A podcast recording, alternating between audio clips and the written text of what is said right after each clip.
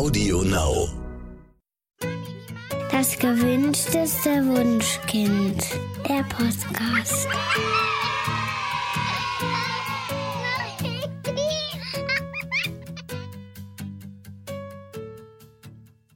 Hallo und herzlich willkommen zu Das gewünschteste Wunschkind, der Podcast mit Daniel Graf. Und Katja Seide. Wir wollen heute über das Thema Wut sprechen. Über die Autonomiephase und wütende Kinder haben wir ja unser Buch Der entspannte Weg durch Trotzphasen geschrieben.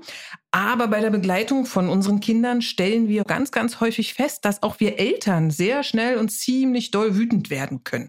Warum das so ist und was wir dagegen tun können, das kann uns unsere heutige Expertin Julia Eichelmann-Freise beantworten. Julia, du bist Elterncoach und bietest pädagogische Beratung an, insbesondere zum Thema Autonomiephase. Und dabei liegt dein Fokus natürlich ähm, vor allem auf dem dort häufigen Gefühl der Wut.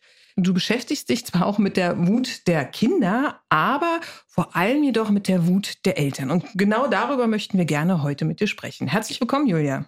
Ja, vielen Dank. Vielen Dank, dass ich hier sein darf und äh, ja, freue mich mega auf das Gespräch mit ja, euch. Schön, dass du da bist. Ja. Julia, was mich persönlich am Elternsein am meisten überrascht hat, war ja, wie intensiv man plötzlich Emotionen erlebt. Also zum einen natürlich die überwältigende Liebe und auch großartige Glücksgefühle, aber so wie die positiven Gefühle waren auch die negativen für mich wirklich unglaublich überwältigend. Also ich weiß noch ganz genau, wie ich, als mein Kind ja so ungefähr fünf Monate alt war, wirklich unser Zimmer verlassen musste, weil ich so unfassbar wütend war auf ein kleines Baby. Ich war wirklich kurz davor, es anzuschreien und zu schütteln. Und ich glaube, ich war noch niemals im Leben so, so wütend und, und, und auch wirklich darüber geschockt. Und dann dieses Gefühl ver verflog zwar relativ schnell, aber mhm. in den äh, folgenden Jahren gab es natürlich immer mal wieder die eine oder andere Situation, wo diese Wut wieder ganz intensiv aufbrandet. Und ich bin nun eigentlich gar kein Mensch, der zu überschießenden Emotionen neigt. Ja. Ähm, sondern eher bin ich äh, ja beherrscht. Aber diese kleinen Wesen scheinen irgendeinen geheimen, tief verborgenen Knopf so ganz ohne weiteres auslösen zu können. Woran liegt denn das? Ja, ähm, schön erstmal, dass du dieses Beispiel teilst, weil ähm, ich glaube, sowas kennen ganz viele und dann doch äh, bemerke ich, dass das Thema unglaublich äh, tabu besetzt ist. Klar, ne? man schämt sich. Ja, ja, genau. Also man, man teilt das nicht so und doch passiert es eigentlich so fast jedem. Ne? Mhm. Und ähm, ja, deine Frage war jetzt, woher das kommt, dass die so genau. unsere Knöpfe so gut äh, drücken können. Ja, ich glaube, das ist eine Kombi von Sachen. Also die Kinder sind ja sehr ähm, angewiesen auf unsere Regulation, sage ich mal, und werden geflutet von ihren eigenen Emotionen. Und wenn das dann zusammenkommt mit ähm, ja einer eventuell nicht so ganz integrierten Wut unsererseits, dann kann das als Kombi schon mega herausfordernd sein. Und äh, ja, wie du es auch erfahren hast und uns an unsere Grenze bringen. Ne? Ja. Wut an sich ist ja aber eigentlich ein überlebenswichtiges Gefühl. Also das ist eigentlich sinnvoll. Ähm, kannst du uns mehr darüber erzählen? Ja, total. Also ich würde das eigentlich, äh, könnten wir auch in Klammern setzen, gebe ich dir voll und ganz recht. Das ist ähm, super wichtig und ein Teil von uns und wie jedes andere Gefühl auch, ähm, hat Wut ganz klar seine Daseinsberechtigung und einen Sinn. Also Wut ist ganz wichtig ähm, wenn wir wütend werden, dann ähm, bemerken wir unsere eigenen Grenzen, ja. Vielleicht ist uns jemand zu nahe gekommen. Und das ist nichts Schlechtes, sondern das ist was Gutes, ja, dass wir bemerken, okay, bis hierhin und nicht weiter, zum Beispiel. Ne? Und dafür, denke ich, dürfen wir auch einstehen. Und ähm, ja, Wut kann auch uns so gesehen neue Wege zeigen und uns eine Motivation geben. Also es, es ist für viele ein schwieriges Gefühl, ähm, wie du, glaube ich, auch eben gesagt hast, ein negatives. Ja. Aber ähm, es ist absolut wichtig. Ja gut, selbst wenn uns bewusst ist, ähm, dass es wichtig ist, ähm, dass unsere Kinder alle Gefühle fühlen und, und ausleben dürfen, ähm, fällt es aber vielen Eltern ja schwer. Warum? Mhm. Ja, total. Ich glaube, uns fehlt da ganz oft die Brücke. Also wir haben es äh, in den meisten Fällen, würde ich behaupten, nicht so erfahren, dass wir Wut auch als positives Gefühl erleben durften. Mhm. Und letztendlich ist ja heute, ne, wie ihr sagt, ne, man macht sich schlau und dann ist der Ansatz, man möchte die Kinder in ihren Gefühlen begleiten. Und trotzdem haben wir es ja nicht so erfahren. Und dann, wenn dann die Wut besonders von den Kindern auf uns trifft, dann fühlen wir uns auch ganz, ganz oft so angesteckt. Und dann fehlt uns einfach dieser positive Erfahrungsschatz mit diesem Gefühl, ja. Und hier, glaube ich, dürfen wir dann einfach auch nochmal anknüpfen. Genau, also dieser, dieser hilfloser Umgang mit Wut ist ja vor allen Dingen dadurch verursacht, dass wir als Kinder nicht wütend sein durften. Mhm. Ne? Also wenn, wenn wir wütend waren, wenn wir tobten oder schrien, dann wurde uns das immer ähm, ja als nicht erstrebenswertes Verhalten ausgelegt. Das hieß also, für die Eltern war es damals das Ziel, die Kinder dass die gesellschaftsadäquates Verhalten zeigen und Wut gehörte einfach nicht dazu. Also ein mhm. wütendes Kind ähm, war abgestempelt als sozusagen schlecht erzogen. Genau. Aber wie schaffen wir es denn jetzt, dieses Erbe unserer Kindheit zu verarbeiten und ja selbst in einen guten Umgang mit der Wut zu kommen? Ja, vielleicht ähm, erstmal noch so als, also was ich oft als Bild auch nehme, als kurze Erklärung ist, dass Wut ist einfach ein Teil von uns, ob wir wollen oder nicht. Und ich vergleiche das oft mit einem Luftballon, den wir probieren unter Wasser zu halten. Das können wir machen. Das funktioniert vielleicht auch eine Zeit lang und vielleicht rastet der sich da auch so ein, dass er da erstmal bleibt. Und dann wird das aber zu so einer Art tickenden Zeitbombe, ja. Also es ist nie weg. Wenn wir zum Beispiel mal zum Vergleich ähm, das Gefühl Angst nehmen, ist, glaube ich, auch kein besonders beliebtes Gefühl. Ja. Und doch kennen wir das vielleicht, dass wir eine Anspannung verspüren, Angst haben und vielleicht an einem gewissen Zeitpunkt weinen. Und dann ist das wie so ein Abfließen, ja, dann kann das irgendwo hin. Und mit der Wut haben wir ganz oft diese Strategien nicht gelernt. Und deswegen, ja, verrastet und verrostet die dann irgendwo und kann halt uns zu einem ganz anderen Zeitpunkt, in einer ganz anderen Situation wieder um die Ohren fliegen. Wie schaffe ich denn das aufzuarbeiten? Also wenn mir, wenn ich an dem Punkt bin, wo mir das bewusst ist, mhm. dann ähm, ja entsteht ja das Bedürfnis dagegen, was zu tun, ja. mich quasi mit der Vergangenheit auseinanderzusetzen. Was ist das, was ich jetzt quasi noch aufarbeiten muss? Ja, vielleicht auch dafür etwas zu tun. Und ich glaube, ich glaube, wir kommen nicht drum rum, uns unsere Kindheit nochmal anzuschauen. Und das ist manchmal ist das so ein wirkt das wie so ein Riesenfass. Und ich glaube, also meine Erfahrung ist nicht, dass es das sein muss.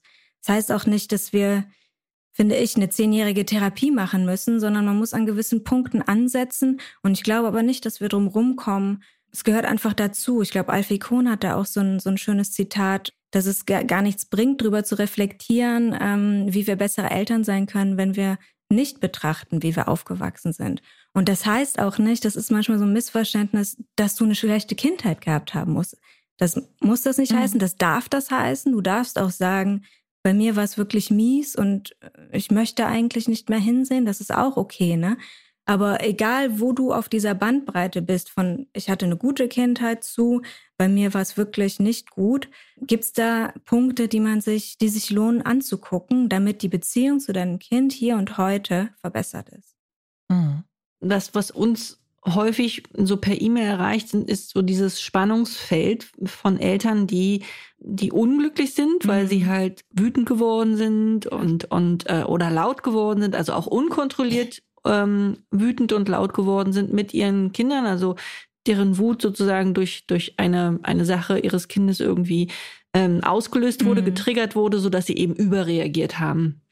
Und also damit haben sie also Schuld- und Schamgefühle. Sie wollen ja aber ihren Kindern auf der anderen Seite ähm, beibringen, dass alle Gefühle wichtig sind und dass mhm. alle Gefühle gefühlt werden sollten und auch dürfen. Die eigene Wut können die Eltern aber dann nicht annehmen. Mhm. Ähm, gibt es irgendwie einen Trick, wie man, wie man sozusagen den eigenen Kindern zeigen kann, dass das Wut äh, normal ist und dass man Wut fühlen kann, ohne dass man, dass man unkontrolliert wütet? Also mhm. verstehst du, was ich ja, meine? Ja, total. Also ehrlich gesagt, meine Devise ist, dass alles bei uns anfängt. Und wenn ich bemerke, ich empfinde Wut als negativ und ich fühle mich, wenn ich äh, Wut empfunden habe, fühle ich mich danach schlecht und schäme mich und habe mich vor mir selbst erschreckt, ja. Oder vielleicht darf ich dich kurz auch als Beispiel nehmen. Ich finde das keine schlechte Methode, aus dem Zimmer zu gehen, mhm. vielleicht kurz ins Bad zu brüllen und dann wieder zurückzugehen. Ne? Und trotzdem ist es natürlich so zwei Botschaften, dass wir sagen, ja klar, deine Wut ist in Ordnung, aber Mama versteckt sich äh, damit. Ja. Ne? Und wie gesagt, ich finde es wirklich keinen schlechten Ansatz. Und trotzdem ähm, darf man dann schauen, fühle ich mich damit wohl? Und wenn nein, dann darf ich bei mir anfangen. Ne? Und ähm, darf nochmal meinen Umgang mit der Wut überarbeiten und letztendlich ist es ja auch so, ähm, ja, Taten sprechen lauter als Worte. Wir sind ja immer Vorbild, ne? Und ich finde, das ist ein wichtiger Ansatz in der Eltern-Kind-Beziehung. Ne? Wir gehen immer als Vorbild voran und, und, und leben das vor. Und bei dem Riesenbatzen, den wir Mütter sind, sind wir ja trotzdem auch eigenständige Menschen. Und wenn wir ne, unsere Gefühle nochmal angehen, das ist ja auch ein riesen, ja, Riesenunterschied an Lebensqualität für uns selber. Mhm. Ich finde diese Abgrenzung so unglaublich schwer. Also einerseits zwischen ähm, das Gefühl ist völlig in Ordnung, ich mhm. darf wütend sein und ich will meinem Kind aber, weil ich wahrscheinlich selbst denke, dass ich es verursachen könnte, keine Schuldgefühle machen, dass ich ja wegen des Kindes wütend bin. Wo ist die Abgrenzung? Wie viel kann ich zeigen? Klar, mal fluchen und sagen, ich ärgere mich jetzt total drüber. Ich erlebe aber auch Eltern, die das Kind dann ganz fürchterlich anranzen, mhm. wütend werden und dann sagen, wieso, man soll doch authentisch sein.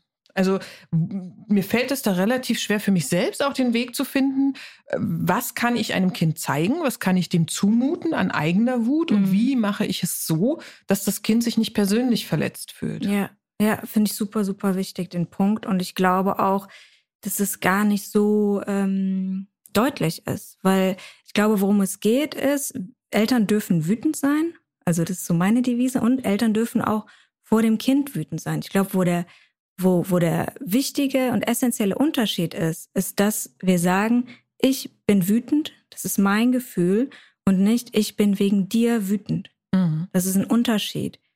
Und ich weiß nicht, ob der, ob der so deutlich ist, aber ähm, der Einzige, der Verantwortung für meine Gefühle hat und auch der Einzige, der mein Gefühl ändern kann, das bin ich. Und ähm, ich glaube, das ist ein, ein großer Unterschied zwischen authentisch sein, ich, ne, ich finde es wirklich auch unrealistisch, den Kindern zu sagen, du darfst alle Gefühle haben, aber ich probiere immer total monoton, harmonisch und. Nee, das ist ja auch schrecklich. Ne? Ja, und das ist ja auch nicht zu schaffen. Nee, so, überhaupt ne? nicht. Genau. Und ähm, ja, ich finde nur diesen einen Punkt wirklich sehr wichtig, dass wir davon weggehen zu sagen, ich bin wegen dir wütend, du hast mich wütend gemacht, hinzu, das ist mein Gefühl, ich darf auch wütend sein. Ähm, ja, das ist einfach ein wichtiger Unterschied, denke ich. Na und auch die, der, der Unterschied zwischen ich bin wütend, ähm, was normal ist und was, was man aushalten kann, und ich bin jetzt getriggert und meine ja. Wut ist überdimensional, Total. hat mit Raum und Zeit hier gerade gar nichts zu tun, mhm. sondern kommt irgendwie aus einer, aus einer komplett anderen Zeit. Ähm, und ich mache meinem Kind mit dieser Wut, die jetzt so überbordend ist, ähm, Angst. Ja. Also ich glaube, in dem Moment, wenn, wenn man das Gefühl hat, okay, das gehört jetzt hier gar nicht in den Raum, das hat ja. irgendwie ist was anderes, äh, was da gerade ein Programm in mir abläuft, mhm. was, was mit meinem Kind nichts zu tun hat, dann ist das der Punkt zu sagen, das hat mit dir nichts zu tun, ich gehe jetzt mal raus und, und schrei mhm. da jetzt, aber ähm, das, sozusagen, das brauchst du nicht ja. sehen, weil das hat mit dir nichts zu tun. Und äh, boah, ich bin wütend, weil du gerade, keine Ahnung, meine Lieblingstasse runtergeworfen hast. Und das ist ein legitimes Gefühl und, und diese, diese Rückmeldung, die darfst du auch ruhig sozusagen sehen, dass da jemand traurig ist, wenn das passiert, ähm, und, oder dass da jemand wütend wird. Ich, ich glaube, da ist ein, ein großer Unterschied zwischen sozusagen Absolut, ja. die Wut, die ist okay und die, die darf ich zeigen und, und die ist auch wichtig und die ist authentisch. Und ich finde, dieses, dieses getriggerte Ding, das ist nichts, das hat nichts mit Authentizität ja. zu tun, Richtig. sondern ja. Ja, ja, es, es passiert ja trotzdem. Natürlich aber passiert fast jedem. Und ich, ich finde auch, ihr klärt da ja in eurem Buch auch super gut drüber auf. Ne? Das ist ja so dieses, das habe ich auch in meiner pädagogischen Grundausbildung gelernt. Die, die Wut, die wir in Begleitung mit unseren Kindern empfinden, das ist keine Wut, die unser Kind ausgelöst hat, sondern das war diese schlummernde Wut, die unser Kind aufgeweckt hat. Ne? Also äh, da sich nochmal auch bewusst zu werden, das ist was Altes, äh, die Kinder sind von Natur aus Grenzüberschreiter und deswegen äh, kommen wir an diese Punkte, ja, und, ähm, und trotzdem, dass ja die Verantwortung eindeutig bei uns liegt. Mhm. Nun ist es ja in Konfliktsituationen so, ähm, dass da immer relativ viel auf einmal zusammenkommt. Ja, und mir geht es dann ganz häufig so, ähm, dass ich in eine Art Kampfmodus gerate und und nur noch wirklich ganz fokussiert bin und mir es wirklich schwer fällt, ähm, ja, aus diesem Tunnelblick heraus zu agieren. Wie schaffe ich es denn da irgendwie, ja, diese, diese, diesen, diesen Modus zu verlassen, um ja, angemessener reagieren zu können? Ja, also ich finde, ähm, ich habe euch auch eben meinen Konflikt-Crashkurs mitgebracht, ja. den gibt's bei mir ähm, kostenlos auf der Seite. Da ist auch nochmal drin, man kann sich auch seinen Tag anschauen und dann mal schauen, wo sind meine Peaks an Uhrzeiten und auch an Aktivitäten. Und ich finde, da kann man auch ganz gut Wege drüber finden, das zu analysieren und ähm, ja, dann rauszufiltern, was sind denn die Themen, wo es immer knallt, die immer schwierig sind und was können wir hier ändern. Mhm. Und auch diese, diese ne, Kampfmodus ist und auch Tunnelblick, das ist ähm, total gut beschrieben, was wir dann wahrnehmen. Letztendlich auch dieser, dieser Tunnelblick, ne, das ist auch, es kommt eigentlich auch aus einer anderen Zeit. Also wenn wir dann in diesen Tunnelblick verfallen, wir stehen dann in 2022 vor der Wickelkommode oder auf dem Spielplatz oder sonst wo, wo halt auch gerade was passiert. Und unser Körper schüttet aber Stresshormone von keine Ahnung, von vor 30 oder 40 Jahren aus. Und ähm, ja, sich darüber erstmal bewusst zu werden und dann auch gibt's gute Wege, um den Körper da auch wieder abzuholen, ne? um dann auch wirklich einen, einen weiteren Blick wieder zu kriegen in solchen Situationen. Denn es ist an sich wie so ein Tagtraum oder fast wie so ein Albtraum, ja. Man sieht dann nur noch diese eine Wahrheit ja. und die ist eigentlich, mein Kind macht was gegen mich, ne, läuft nicht. Und das ist aber nicht die komplette Wahrheit. Und da halt Wege zu finden, den Blick wieder zu weiten. Das mhm. Aber also kannst du, kannst du solche Wege mal, mal jetzt kurz äh, ansprechen? Also also wenn ich mit den Eltern arbeite, ich gehe auf jeden Fall immer über drei Schritte. Das eine ist, die eigene Kindheit nochmal anzuschauen, ja, und das bedarf meiner Meinung nach nicht zehn Jahre. Dann Konflikte gemeinsam zu analysieren, also wirklich zu schauen, was ist bei euch in welcher Situation genau so schwierig, das zusammenzuschauen. Und daraus entwickeln die Eltern dann eine eigene Routine, die die dann am Ende in den, das finde ich halt das Wichtige, in den Momenten selbst auch anwenden können.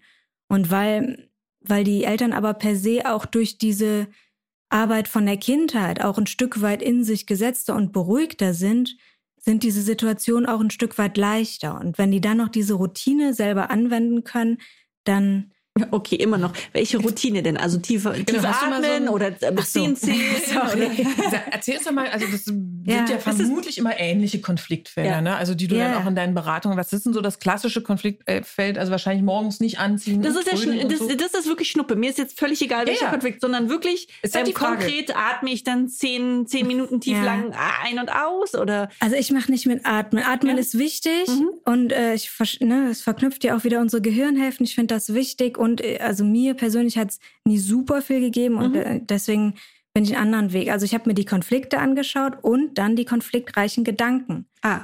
Was dann? denke ich denn in diesem Moment? Mhm. Und stimmt das wirklich? Okay. Und ist das die Wahrheit? Und das in Kombination mhm. mit, ähm, die Eltern gehen dann eh schon anders in, in ihre Konfliktsituation rein. Es ist ja, ne, wie ihr sagt, ne, irgendwann wird es auch fast langweilig, weil dann ist es das Zähneputzen, das Anziehen, das ähm, keine Ahnung, ne? Jeder hat da so seine Dinger, die schwierig sind.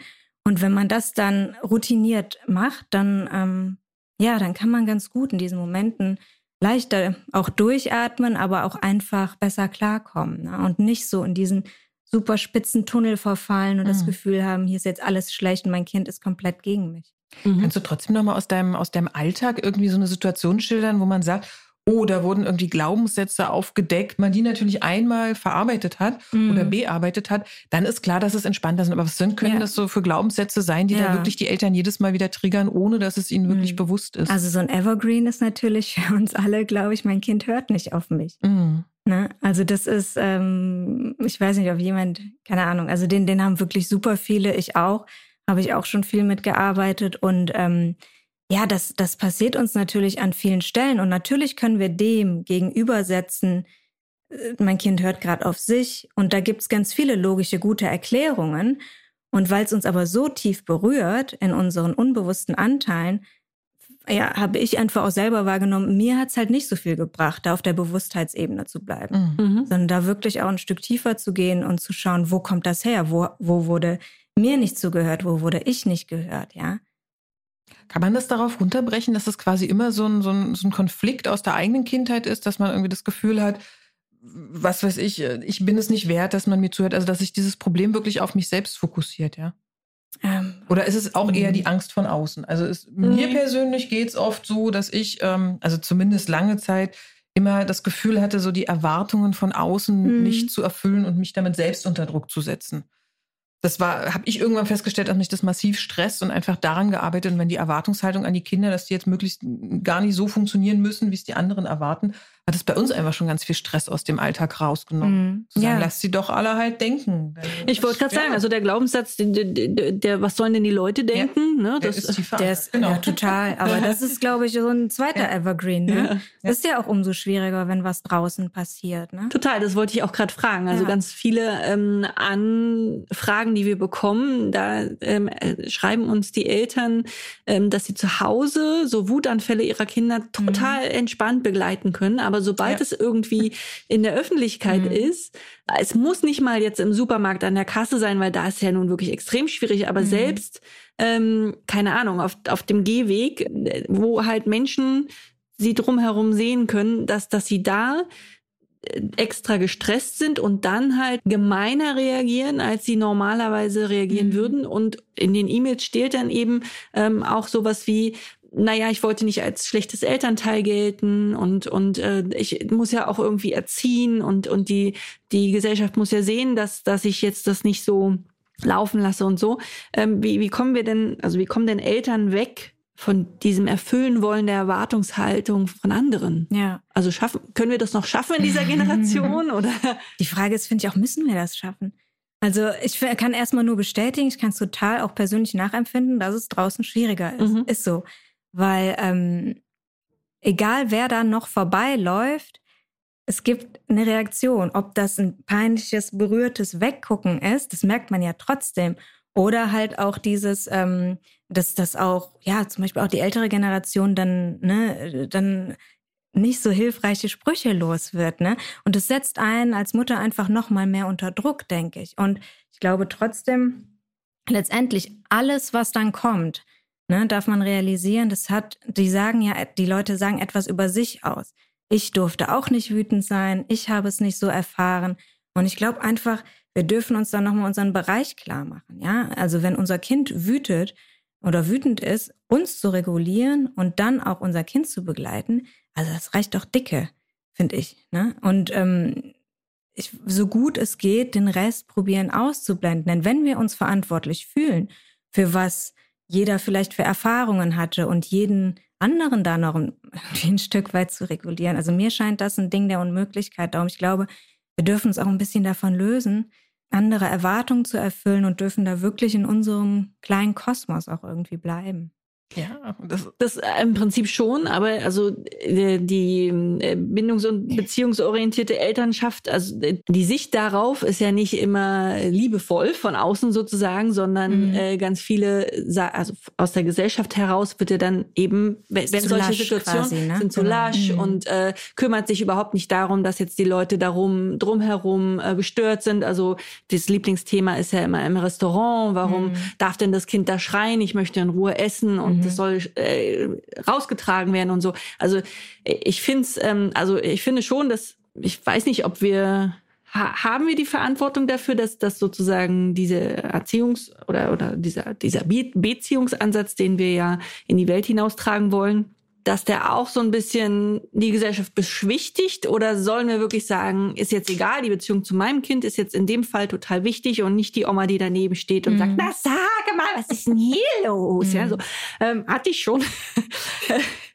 ähm, ich, ja, ich, ich verstehe, bin da wirklich in einem Zwiespalt. Ich verstehe, was du meinst. Ich finde aber ehrlich gesagt auch ein Beispiel in einem Supermarkt oder auf dem Spielplatz oder sonst wo ist für mich ein Unterschied als in einem Restaurant. Also in einem mhm. Restaurant vor allem, da darf ich auch nochmal, finde ich, rückblickend oder vorausschauend gucken, ist das eine Umgebung, die für uns gelingen kann? Ist das auch kindgerecht? Mhm. Und ehrlich gesagt, also ich, wir hatten auch viele Phasen oder auch immer mal wieder, wo wir sagen, nee, das tun wir uns nicht an, wir bestellen. Also so, ne?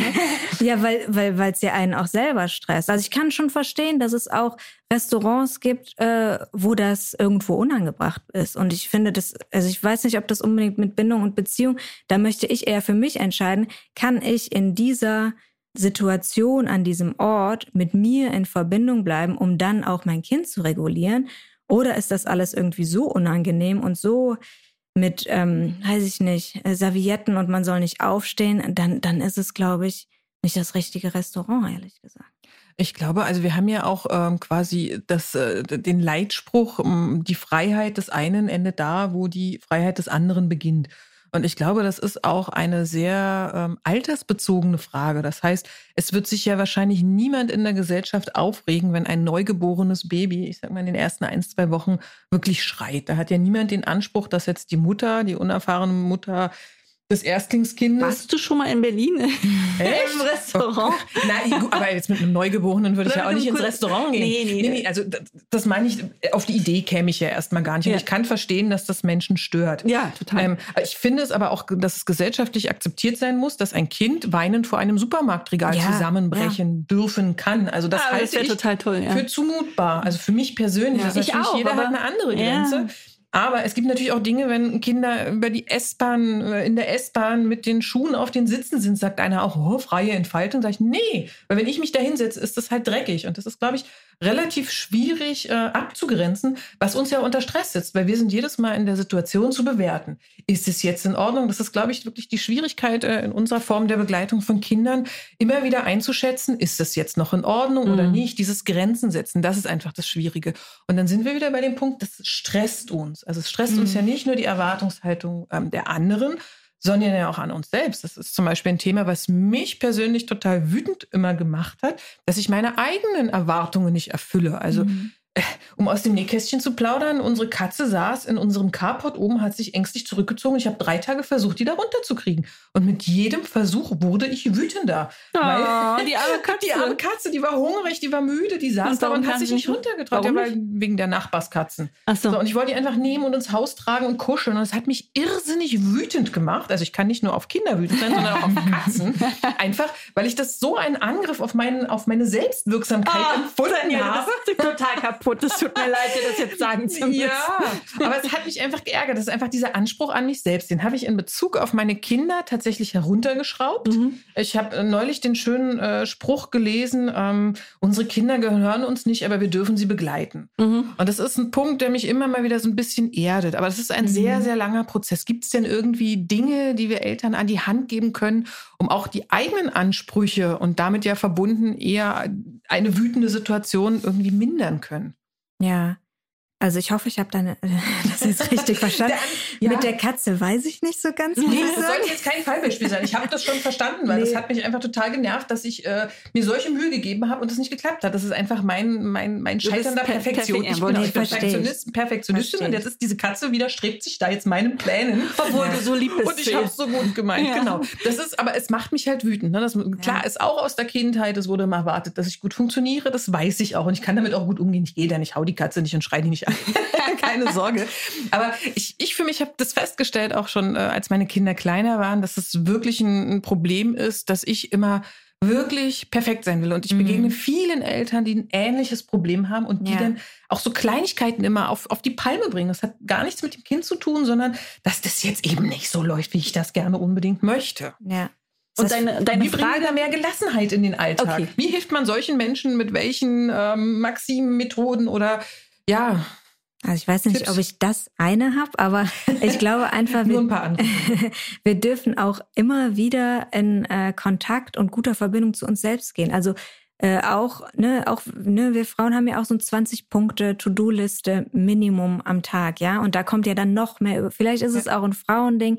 Und ähm, ich habe da auch schon mal drüber geschrieben. Vielleicht ist es auch so eine Sache der Ehre, weil wir auch, ähm, sage ich mal, den Großteil der Kinderbetreuung ja nun doch auch Ja. übernehmen. Und ähm, ja, da kriegst du kein Gehalt überwiesen oder Bonuspünktchen oder sonst was, sondern man probiert irgendwie zu glänzen, indem man es auch besonders gut macht, ja.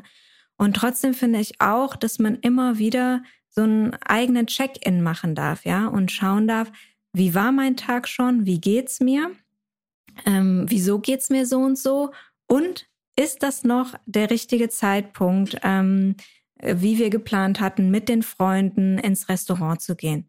Oder finde ich, darf man auch mutig sein, ähm, Pläne über den Haufen zu schmeißen und zu sagen, ich fühle mich gerade so und so, ich habe das Gefühl, diese Situation könnte ich nicht mehr so begleiten, wie ich es gerne möchte, also gibt es eine Planänderung. Und ich finde, das, das darf man ruhig auch immer mal wieder machen, selbst zu schauen, wie geht's mir und ähm, was steht noch an? Sind diese Pläne sinnvoll für heute noch oder gibt es eine Änderung? Mhm.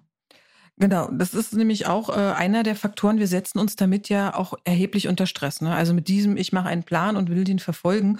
Und Stress ist ja auch so ein Auslöser, der einfach die Zinsschnur extrem kurz werden lässt. Mhm. Hast denn du ein paar Anregungen, wie wir unseren Familienalltag möglichst so ein bisschen ähm, ja, stressärmer gestalten können? Ja, also wir haben jetzt schon auch so ein paar Sachen besprochen, aber auch, das ist auch ein gutes Wort, was du nutzt mit Zündschnur. Und ich finde schon auch, dass man die eigene Zündschnur auch wieder äh, etwas länger werden lassen kann, indem man sich einfach diese Themen anguckt und schaut, was sind denn immer die Konflikte, um welche Uhrzeit, welche Aktivität. Und wenn man dann auch bereit ist, den Schritt weiterzugehen und an sich zu arbeiten, ne, wie schon gesagt, Kindheit, Konflikte und, und so weiter, dass es dann auch einfach leichter wird. Man kriegt mehr so einen, ein bisschen mehr Vogelperspektive, anstatt so in diesem Tunnel zu bleiben. Mhm.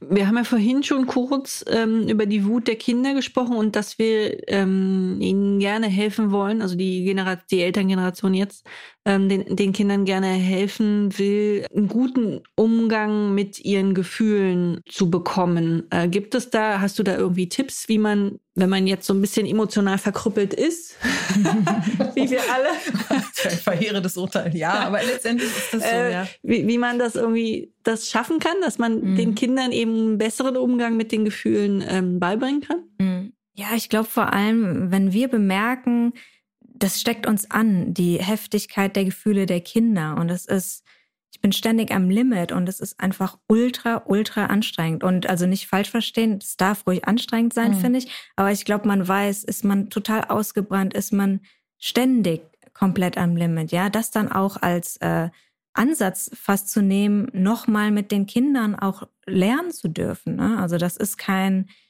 kein Fail oder so, im Gegenteil. Ich finde, meine Devise ist ja, alles fängt bei uns an. Ne? Mhm. Und wenn ich bemerke, das fällt mir unglaublich schwer und äh, ich finde nicht die Balance, wie ich mein Kind eigentlich begleiten möchte, dann auf die eigenen Gefühle zu schauen, auf die eigene Geschichte und hier nochmal anzusetzen. Und da gehen wir dann auch wieder als Vorbild voran. Ne? Und letztendlich finde ich, geht es darum, ähm, so gut wir können, gemeinsam mit den Kindern ihre Gefühle ähm, auszuhalten, zu begleiten und zu regulieren. Und äh, wenn, wenn wir, ich sag mal, verkrüppelt bleiben, um dein Wort da aufzugreifen, dann ist es einfach ähm, hyper anstrengend. Ne? Und ähm, ja, wie gesagt, ich finde das nicht als Eingeständnis von wegen kann ich nicht, schlechte Mutter, Rabenmutter, sonst was, sondern das darf man ruhig als Ansatz nehmen. Und ich meine, dafür sind wir auch in 2022 und es gibt gute ähm, Wege, wie wir da nochmal ansetzen können. Und wenn ihr euch mehr für dieses Thema interessiert, dann könnt ihr natürlich bei Julia auch mal vorbeischauen. Sie bietet äh, eine Beratung und natürlich einen Online-Kurs, hast du uns erzählt. Äh, der heißt Genau. Kühler Kopf mit Kind. Ähm, was erwartet Eltern dort? Ja, also ich habe den Titel genommen, weil ich das Gefühl habe, der kühle Kopf fehlt uns dann so oft.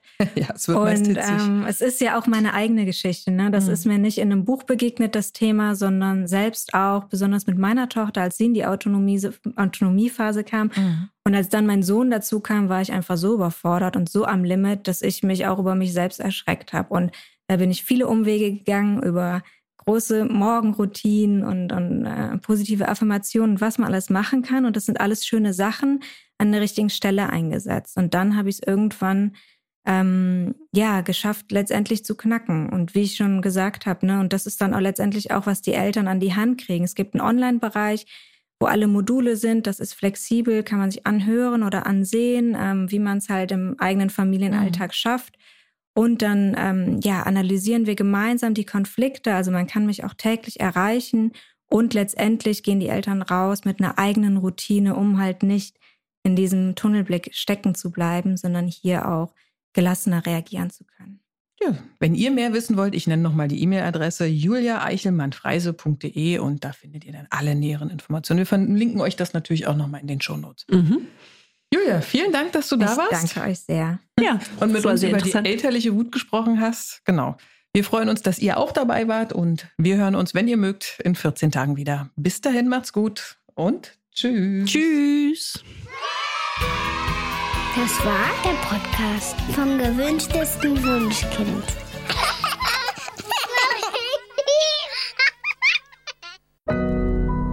Audio Now.